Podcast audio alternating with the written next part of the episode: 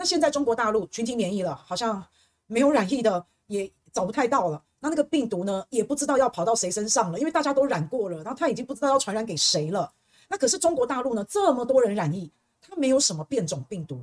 可是呢，美国，美国的华侨，美国的好朋友，自己身体也要注意啊。好像美国的好朋友打了疫苗，几乎全国都打了疫苗，可是美国也很多人染疫。可是现在美国有好多好多的这个变种病毒株啊，那我也不知道为什么。但是反正以中国大陆来说，如果这个疫情呢，现在能够趋于稳定。那疫情会伤害经济，那现在疫情能够趋于稳定的状况，那接下来一定就是经济大爆发。那毕竟中国大陆都已经封了三年了，那个食衣住行现在全部慢慢慢慢回归正常。那三年来的压抑即将释放，即将大喷发，这所带来的经济的效应、经济的力量能一定是非常非常的巨大。所以刚刚讲到，今年二零二三年，其实很多机构有在做一些评估哦。今年二零二三，大家的经济都不会太好。可是呢，相对来说，还是中国大陆会比较好一点。二零二三很悲观，可是，一片不看好的情况之下，大陆可能相对来说还是比较好一点。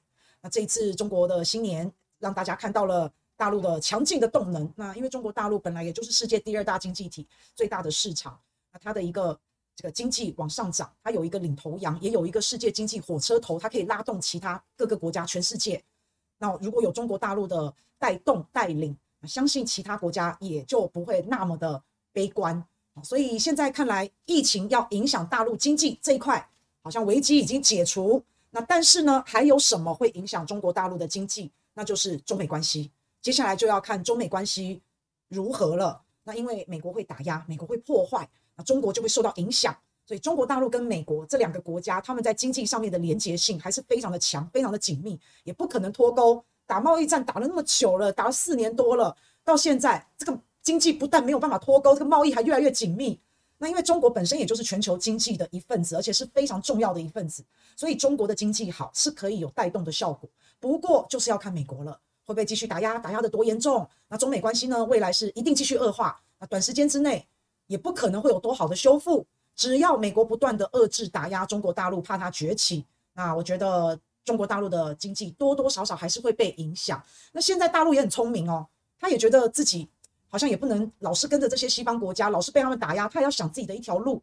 所以，我们现在看到中国大陆跟非西方世界这个关系也是越来越紧密，合作也是越来越紧密，也是越来越多元，发展密切合作。那这个是很有必要的，因为就算美国未来要打压中国，那中国会受到一定的损失，那他必须要把这些损失这个缺口要找其他地方来弥补。看来他现在就是找这些非西方阵营、非西方国家来弥补美国打压的损失，找这些发展中的国家来弥补这个损失。那除了可以弥补损失之外，那美国要继续打压、继续遏制、继续怎么样怎么样，那个力道也会比较削弱嘛。那所以新的一年啊，知道发展中国家哦，这个他们的发展的力道也是非常的强劲。好，那只是说新的一年，那美国会更加的打压、更加的围堵。那尤其是在高科技的产业，我们都知道有一个芯片联盟嘛。那最近呢？美国就联合了韩国、日本还有荷兰，然后要对中国大陆的芯片要不准这些人卖芯片给中国大陆，尤其是高端的。那这个荷兰这个国家就有一个很重要的角色，因为荷兰是出产全世界最好的光刻机。那你如果要做很精密的高阶的芯片，你就一定要用到荷兰的这个这个阿斯麦的光刻机啊。那现在呢，美国就跟阿斯麦讲说，你不准把就制造高端芯片所需要的光刻机，你不准卖给中国大陆。那荷兰就还蛮倒霉的。荷兰本身呢，不太参与吵架的。你看这个世界上打来打去有没有？你比较少听到荷兰什么参战啊，还是去那什么开会吵架吗？很少，比较少。啊，所以我说他蛮倒霉的。但没办法，因为荷兰手上他有这一家做光刻机最厉害的公司，所以他等于手上他掌握了 know how，掌握了这个关键。这个关键你就可以把它想成是流量密码。啊，所以没办法，荷兰太优秀了。那你那么优秀，你手上又有大家想要的东西，麻烦就自然而然会找上你。不然，其实荷兰一直北欧那五国一直都是蛮平静的，好像与世隔绝，与世无无争，有没有？啊，那这个世界上不管你怎么的变，怎么的打仗，跟荷兰好像也没太大关系。感觉北欧五国啊，都生活得很富裕，很富足，就就就就是这样嘛。好，人家通货膨胀很高，他们没有那么夸张，那他们也没有感觉那么缺能源，就还好。反正它纬度高又冷，它高处就好，好像它那个地方，那那几个国家就是个净土，北欧五国都差不多，平常。荷兰人啊，北欧人，我觉得他们生活也很单纯，啊，没有那么多的心眼，跟没有那么多的心思。那不像台湾是个诈骗王国，你知道这个满脑子满肚子的坏水，少少数人啊，少数人啊。所以像荷兰他们那种这么单纯的人，当他遇到老谋深算的美国的时候，美国要叫荷兰不准卖光刻机，哎，糟糕，单纯的人都比较直接啊。好像荷兰他们那种，我就觉得温室的花朵啊，也没有过过苦日子，很单纯，很天真。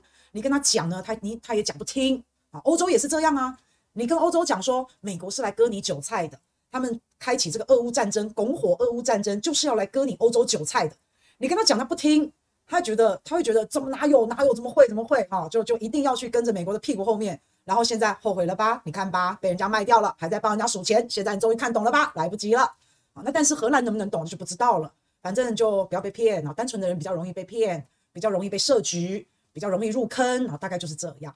那反正美国从去年年去年就已经开始布局这个芯片的事情了，所以不管是荷兰你掌握的这个最厉害的光刻机啊，或是其他的国家你掌握了对芯片很厉害的技术，你掌握了芯片所必须的资源，譬如说像日本，譬如说像韩国，反正呢，美国都要对这些国家下手。都要禁止他们卖高端的芯片相关的产品流到中国大陆。那所以美国呢，他也拉帮结派，他也组了一个芯片四方联盟，要来围堵中国大陆的芯片。反正啊，韩国是顽强抵抗，那日本呢，这个是心甘情愿跟着，那台湾也是心甘情愿的跟在后面。荷兰呢是不甘不愿，但是也没办法。荷兰根本就不想用芯片来打压中国大陆，但是他也没办法。不过我我还是觉得啦。中国大陆厉害的地方就在于，你围堵他什么，他就自己做什么。他创什么两弹一星，以前美国上太空的计划不让中国大陆参与，结果现在中国大陆自己在太空建的航天站，建的哇，大家看了觉得好好厉害，是不是？所以你说芯片这种东西啊，我觉得当然现在可能一时半刻没有办法，但是以荷兰的光刻机来讲，光刻机那种机器也不是说多难，它它难不是在于制造，它难是在于要去调它。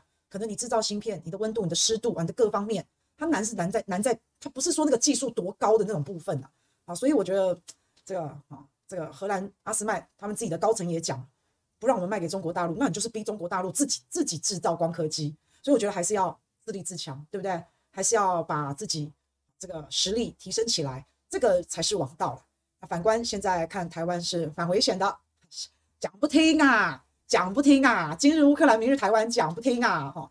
我昨天看到连乌克兰，我不是有昨天有跟大家讲吗？连乌克兰的那个女兵哦都要上前线打仗，有没有？讲不听啊！这支持塔利班的人讲不听啊！这 没办法，没办法，单纯的人太单纯，然后坏的人太会骗，所以真的是没办法。那你看到了未来美国呢？这个在台海这边拱火，我觉得是，我觉得是一定会啦，一定会，只是时间的问题而已。反正台湾就是美国的马前卒，日本也是。反正台湾也在准备啊，日本也在准备，那我们就看看到时候我们可不可以不知道要逃到哪，